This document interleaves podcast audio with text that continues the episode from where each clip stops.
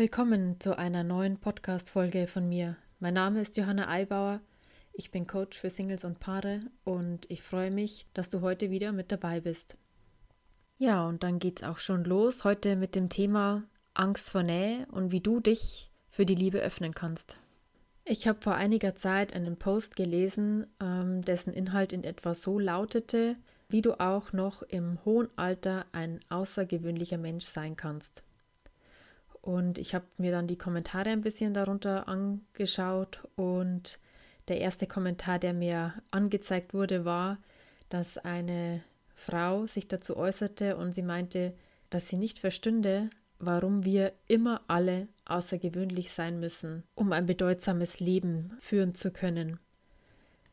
Ja, und ich fand diesen Kommentar ehrlich gesagt sehr geistreich, weil er genau unser Problem auf den Punkt bringt. Wenn wir mal ganz ehrlich zu uns sind, dann treibt uns dieses ständige Streben nach Außergewöhnlichkeit ja schier in den Wahnsinn. Unter allen Umständen müssen wir auf jeden Fall versuchen, über den Durchschnitt zu kommen. Und dieses in Anführungsstrichen Normalsein muss auf alle Fälle vermieden werden.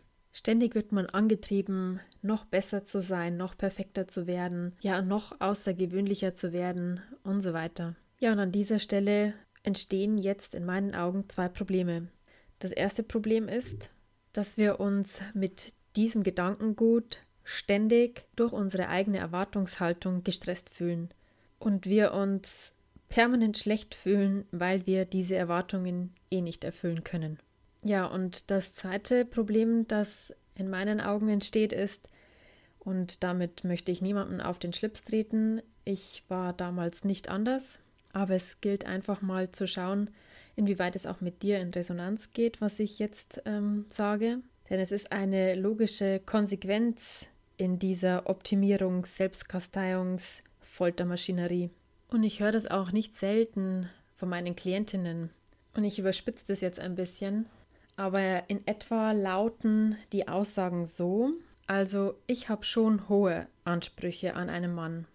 Ich habe keinen außergewöhnlichen Job, sondern bin in einer Führungsposition, also einen einfachen Arbeiter könnte ich mir jetzt nicht an meiner Seite vorstellen. Ich laufe regelmäßig, wandere, klettere, spiele Tennis, achte auf meine Ernährung und auch sonst beschäftige ich mich in meiner Freizeit mit ausschließlich außergewöhnlichen Aktivitäten. Also ein Mann, der nur so hobbymäßig Sport betreibt, wäre mir jetzt schon zu langweilig.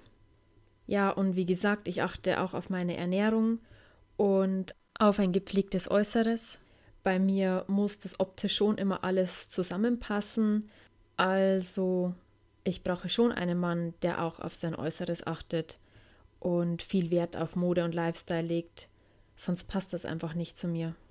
Und weil ja ich sowas Besonderes bin, muss er mindestens so besonders sein wie ich. Ansonsten passt das nicht. Diese Aufzählungen könnte man jetzt bis ins Unendliche weiterführen aber ich denke, ihr versteht, was ich damit ausdrücken möchte.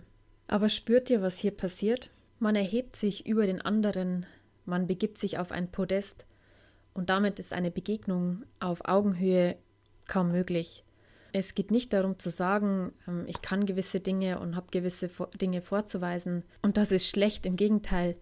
Aber die Art und Weise, ähm, wie man das dann benutzt, zu sagen, ich habe das, das und das und das und damit möchte ich auch, dass er das, das und das und das hat. Und das schafft einfach Barrieren. Eigentlich ist es was ganz Natürliches, dass man gewisse Dinge in Anführungsstrichen vorzuweisen hat, dass man gewisse Dinge kann. Und das bereichert ja eigentlich nur das Miteinander.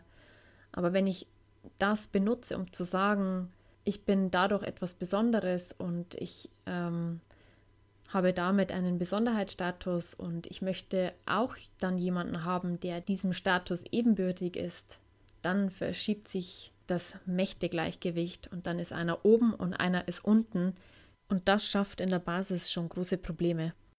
Wisst ihr, wir sind alle grundsätzlich außergewöhnlich, weil es niemanden auf dieser ganzen Erde gibt, der genauso ist, wie wir sind. Jeder ist einzigartig und dafür muss er nicht mal etwas leisten. Also wozu dieses ständige Streben nach Einzigartigkeit und Außergewöhnlichkeit. Aber was hindert uns eigentlich daran, einfach normal zu sein? Warum ist das so schwer? Vielleicht magst du dir vor deinem inneren Auge mal vorstellen, wie du von diesem Podest runtersteigst und wie du dich in die Menge der sogenannten Normalen stellst. Was macht das mit dir? Wie fühlt sich das an? Kommt dann vielleicht die Angst, unterzugehen, bedeutungslos zu werden? Spürst du vielleicht Minderwertigkeitsgefühle? Vielleicht hältst du es auch gar nicht aus, nichts zu tun, weil du es gewohnt bist, ständig Leistung abzurufen und Leistung zu performen. Und solltest du dich jetzt bei meinen Schilderungen angesprochen fühlen, dann schau mal, inwieweit diese Art und Weise, sich darzustellen, vielleicht dazu dient, einen Schutz aufzubauen. Einen Schutz vielleicht aus Angst. Und ja, wovor hast du Angst? Ja, und es ist so wichtig, diese Ängste zu sehen und sie dann auch vielleicht zu heilen, damit du Schritt für Schritt deine Schutzbarriere hinter dir lassen kannst und davor treten kannst, offenen Herzens. Und diese Art der Herangehensweise ist deshalb so heilsam, weil du dir damit einfach selbst begegnest und du damit selbst bei dir ankommst und erkennst, dass du bereits so wie du bist genügst und vollkommen bist. Und dazu muss, und ich sage das ja so oft, nichts weg und du musst nichts verändern, sondern es reicht im ersten Schritt die bloße Annahme deiner selbst mit allem, was ist. In dieser Annahme geschieht einfach schon so viel Heilung und dadurch dann schlussendlich Veränderung. Aber, und das ist ein Aspekt, den man nicht außer Acht lassen darf, und da spreche ich auch aus eigener Erfahrung, dass in meinem Leben nicht das gekommen ist, was ich mir gewünscht habe, also so vom Verstand oft, sondern es genau das gekommen, wozu ich bereit war, es anzunehmen.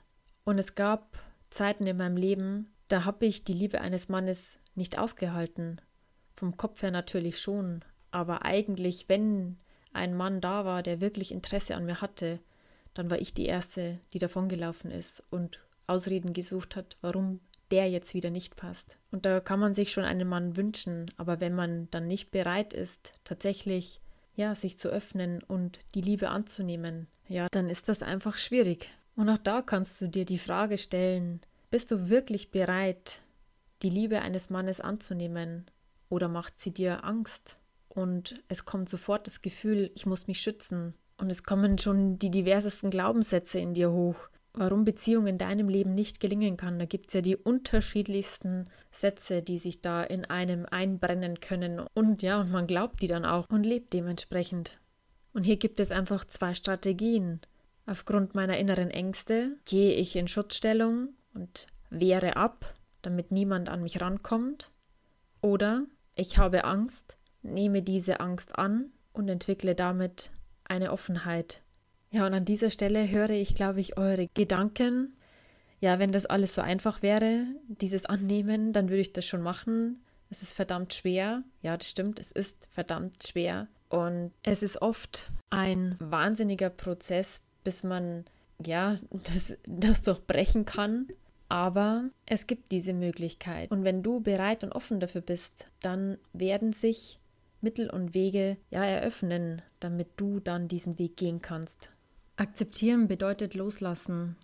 Und Probleme entstehen, weil wir Dinge nicht akzeptieren.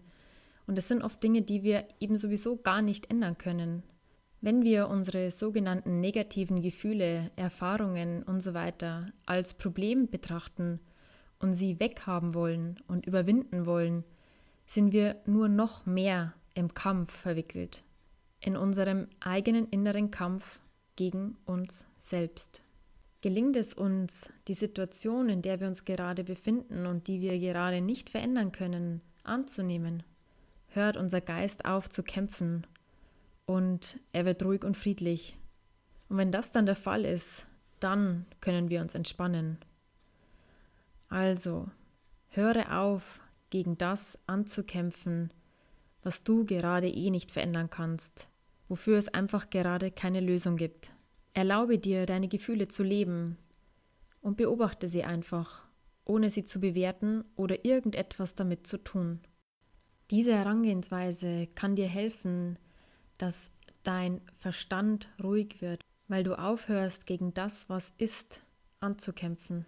Ich sehe, ich bin gerade in einer Situation, in der ich mich nicht gut fühle, in der ich mich traurig fühle, in der ich verzweifelt bin und ich lasse das einfach mal. Ich lasse einfach diesen Zustand da, ohne mich dagegen zu wehren.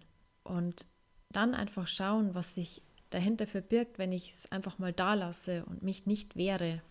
Dann endet dieser Kampf gegen dich selbst, gegen das, was du nicht haben möchtest. Und dann kann sich eben eine ganz andere Ebene eröffnen. Dann kann Heilung geschehen. Und an dieser Stelle möchte ich eine Bewusstheit ja, erschaffen, die du mit all dem, wie du mit dir selbst umgehst, wie du dann mit den anderen umgehst, ja, welche Auswirkungen das auf dein Feld um dich herum hat.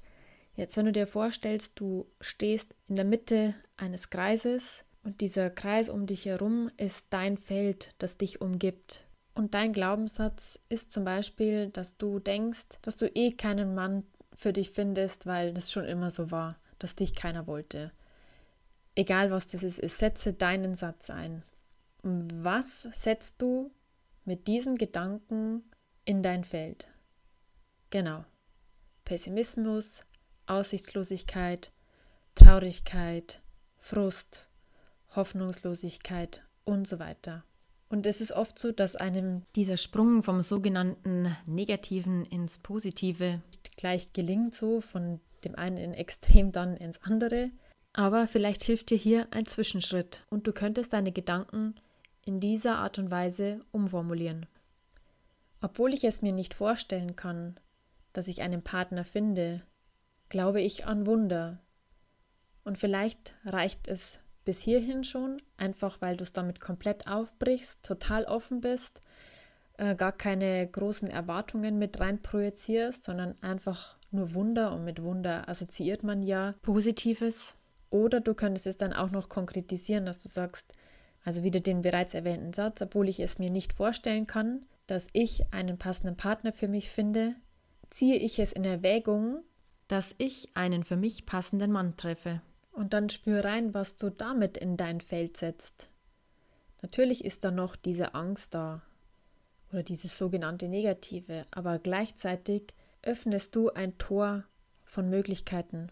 Und ich glaube, es ist auch insgesamt ganz interessant, im gesamten Alltag immer zu schauen, was setze ich mit dem, was ich jetzt sage oder wie ich handle, was ich tue, in mein Feld. Was setze ich in mein Feld, wenn ich mich dauernd selbst niedermache und mich ständig unter Druck setze? Dieses Feld fühlt sich doch schrecklich an. Was kann ich stattdessen in mein Feld setzen? Weißt du, und in diesem Feld gibt es auch keine sogenannten Bonuspunkte, die du erlangen kannst, indem du immer die perfekteste bist, immer die höflichste bist, immer die schönste bist, immer die perfekt organisierteste bist jeden Tag Höchstleistung erbringst. Das interessiert dein Feld nicht. Dein Feld interessiert nur, wer du wirklich bist, dass du echte Freude lebst, dass du echte Nähe lebst, dass du ganz unverstellt du selber bist. So bist du erreichbar, so ist Verbindung möglich, so ist dein wahrer Kern für andere spürbar, wahrnehmbar. Ja, und zu all dem gehört auch, dass du echt deine Ängste liebst und sie nicht verdrängst. So hat all dieser Ballast, der dich noch begleitet, eine Chance zu heilen. Du bist, so wie du bist, absolut einzigartig. Und du musst nichts mehr hinzufügen, um außergewöhnlich zu sein. Es reicht völlig aus, wenn du einfach du bist. Ganz normal. Wie jeder Mensch. In diesem Sinne bleibt mir nur noch zu sagen, Glaube an Wunder und lass dein Licht leuchten. Die Welt wartet darauf. Danke dir fürs Zuhören und bis zum nächsten Mal. Deine Johanna.